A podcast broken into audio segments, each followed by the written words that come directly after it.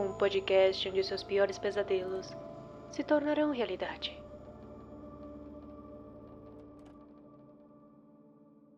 É de conhecimento comum que existem lugares naturalmente envoltos em uma aura de mistério. Às vezes, por terem sido cenário de algum evento trágico, ou serem o resultado de um caso não resolvido, criando assim diversos rumores e relatos que não permitem que estes lugares caiam no esquecimento. Um desses lugares que resistem ao passar do tempo, não só permanecendo vivo nos relatos dos moradores mais antigos da região, mas também ainda sendo alvo de novas intrigantes histórias, trata-se de um moinho de farinha, que foi o cenário de um evento trágico, ocorrido em 7 de março de 1881 Tais eventos continuam até hoje gerando uma série de perguntas que nunca foram elucidadas. Este moinho se encontra em Paso de la Tranqueira, em Nueva Helvécia, no departamento de Colônia, no Uruguai. E está localizado precisamente a 60 quilômetros ao leste de Colônia del Sacramento e a 120 quilômetros de Montevideo.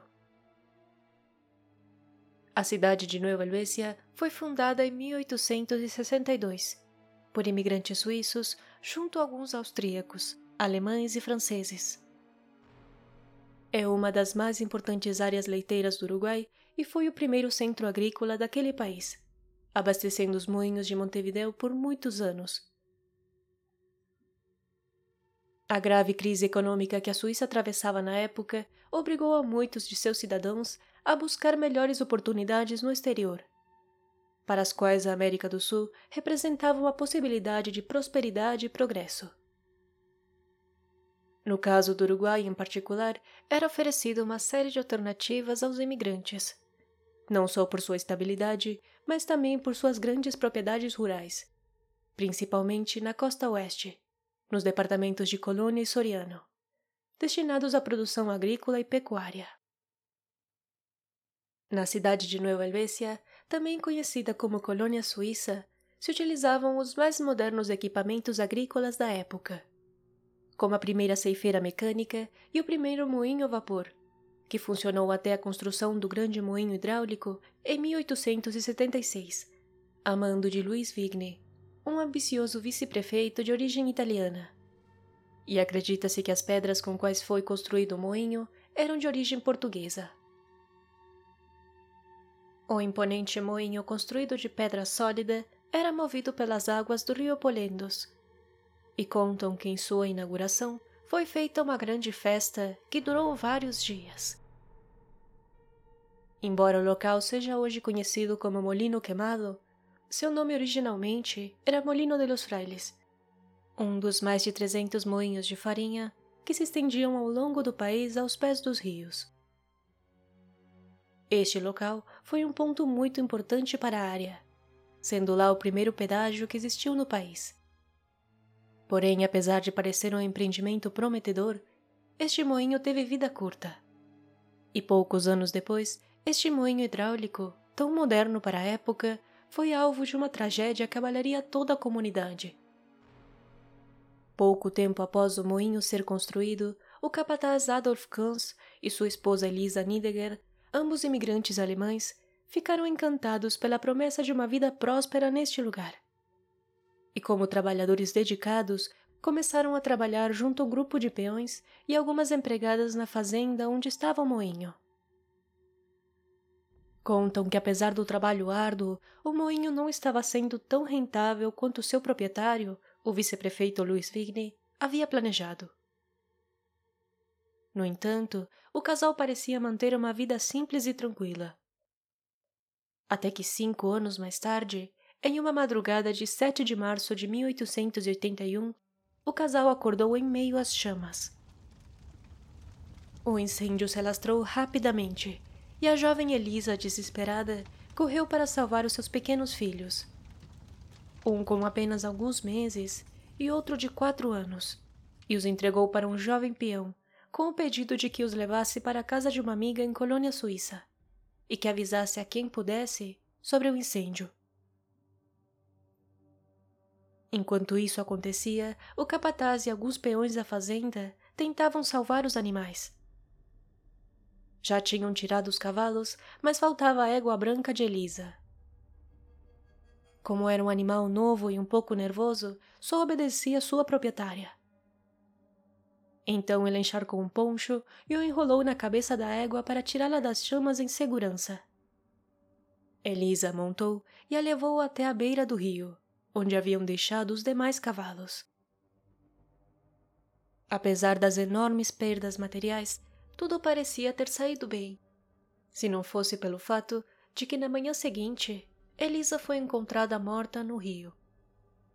O capataz ficou arrasado pela sua perda, e mesmo com a ajuda de vários vizinhos, o incêndio teria durado quatro longos dias. E no decorrer do último dia, o próprio Adolf Kunz foi encontrado morto em um dos ranchos da fazenda. Ele foi baleado em seu pescoço e um revólver estava em suas mãos. A polícia da época, curiosamente, não realizou uma investigação muito aprofundada. E rapidamente concluíram que Elisa teria sido derrubada pela sua égua e se afogado no rio. Mas ninguém acreditou nessa explicação, já que ela sabia montar muito bem os seus cavalos. E sobre o capataz Kunz, a polícia concluiu que ele teria tirado a sua própria vida devido à perda de sua esposa. Nem os peões nem os amigos da família acreditaram nessa explicação, pois asseguraram que Cãs não deixaria os seus filhos pequenos sozinhos. Não ficaram muitos registros sobre o fato, e não se sabia ao certo o paradeiro de Vigne, nem o que lhe tinha a declarar sobre o incêndio em sua propriedade. Contam que uma jovem empregada também teria desaparecido na noite do incêndio mas isso também não foi devidamente investigado. O moinho foi devorado pelas chamas, mas seus restos mortais ainda permaneceram de pé, como as únicas testemunhas de sua tragédia. A verdade sobre o que realmente aconteceu naquela noite nunca foi conhecida. E, embora muitos acreditem que tenha sido um incêndio intencional, a polícia nunca foi capaz de encontrar provas suficientes para incriminar ninguém e o caso foi posteriormente arquivado. Em setembro de 1976, o Moinho Queimado foi declarado Monumento Histórico Nacional, devido à sua importância histórica durante o desenvolvimento da região na segunda metade do século XIX. Desde aquela trágica noite de 1881, diversas teorias sobre o acontecido foram surgindo. E muitos acreditam que, por ter se tratado de uma comunidade de imigrantes muito reservada, algumas coisas não foram devidamente contadas. Uma das teorias assegurava que o capataz era um homem severo, muito ciumento e que costumava ser bastante violento com sua jovem esposa. Quando os trabalhadores de chácaras vizinhas levavam o trigo para o moinho, sequer podiam ver Elisa através das janelas porque a qualquer sinal de contato com outro homem, o capataz ficava cego de raiva. Seus ciúmes pareciam se focar principalmente em um jovem peão, muito elegante e educado, que os vizinhos diziam estar apaixonado por Elisa, mas que nunca havia tido chances de se aproximar devido aos ciúmes doentio do capataz, que injustamente descontava em Elisa sua raiva. Os vizinhos estavam cientes de seu temperamento violento, e ele não era muito bem falado na comunidade. Um dia, o capataz Cães teria avisado a sua esposa que faria uma viagem, algo muito incomum, e teria dado ordens de não deixar a casa. Naquela noite, o jovem peão, sabendo da ausência do capataz, teria se aproximado da casa e convencido Elisa de deixá-lo entrar. Mas naquela mesma noite, o capataz voltou. E, enfurecido, teria perdido o controle e matado a tiros o jovem peão na sala de sua casa. Seguidamente, teria agredido sua esposa até deixá-la inconsciente. Logo depois de perceber a gravidade de seus atos, o capataz teria jogado sua esposa no rio. E, para se livrar das provas, ateou fogo no moinho e em sua própria casa. Dias depois, ao perceber a desconfiança de seus vizinhos, ele teria tirado a sua vida. Outra teoria sobre o acontecido naquela noite assegura que os negócios não iam bem para o moinho. E o seu proprietário, o vice-prefeito, teria mandado incendiar para cobrar um seguro. Outra é que as pessoas teriam se irritado porque estavam cobrando um pedágio para passar por ali. E por isso o teriam destruído.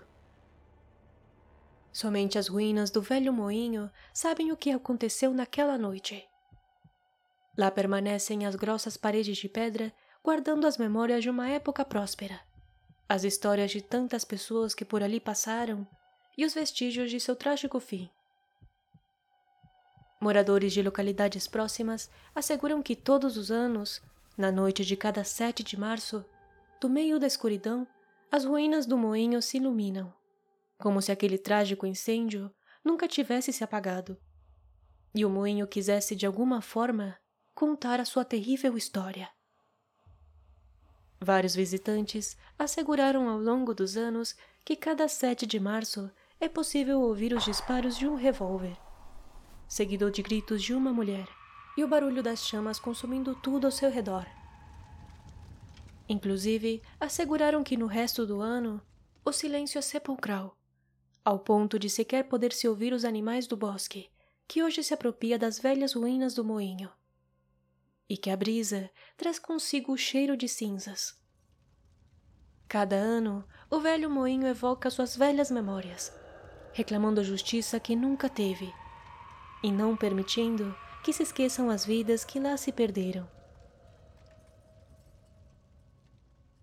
Avalie e siga este podcast. Isso seria uma enorme ajuda para a continuação deste programa. Inscreva-se no canal Pesadelos Reais no YouTube e, por favor, Deixe seu like e compartilhe conosco o seu próprio relato ou sugestão de tema enviando para o e-mail que está na descrição. Considere me seguir no Instagram, no arroba podcast Pesadelos Reais. Lá estarei avisando cada vez que houver um novo episódio. Me despeço por hoje, lhe envio um abraço psicológico bem apertado e até o próximo episódio.